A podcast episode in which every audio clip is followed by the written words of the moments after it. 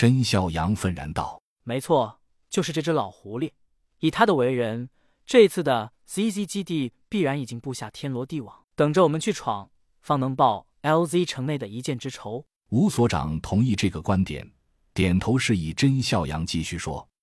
甄孝阳微笑道：“所以，我们应该兵分两路，一路让团队派一支连队规模的精锐，随当地外勤向南洋动，引开他们的视线，让他们误以为我们已经上当；另一路，我们组成突击小队，直抵对方基地，却不强攻，不能按他们的套路出牌，而是用我们的办法对他们敲山震虎，逼他们先露面，然后我们再衔尾追击，敌军一鼓可破。所长，您认为如何？”老吴一拍桌子，沉和道：“就这么办。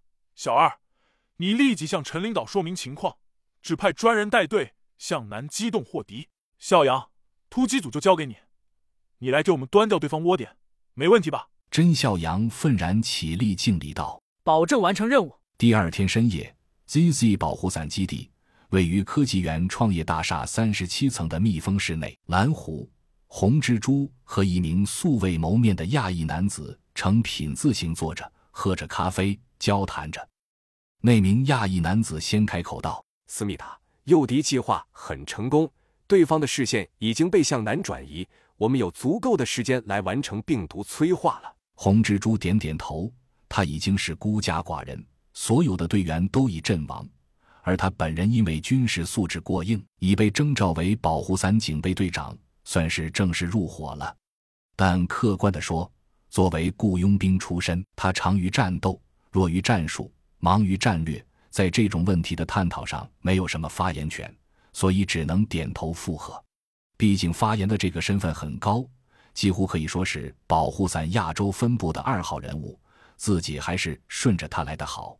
蓝狐却沉吟道：“不错，情报显示他们难追了，但我总觉得似乎没这么简单。”那男微微一笑，嘴角流露出一丝戏谑的道：“蓝狐阁下，我怎么觉得你被打怕了？”跟蓝狐老脸一红又一白，他怕了吗？的确怕了。LZ 城的惨痛经历犹在眼前，己方协办以丧尸围攻，却被对方几乎无损全歼。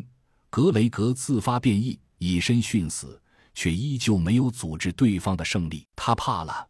但却不是面前这个叫全真焕的小白脸能够指责的，当即沉下脸道：“不知道阁下什么意思？”全真焕哈哈大笑道：“意思就是你被吓破了胆，这次你不要管，看我的，看我怎么教训他们。我们整座大厦已经被布置的铁桶一般，无论谁来，我都要他们有来无回。”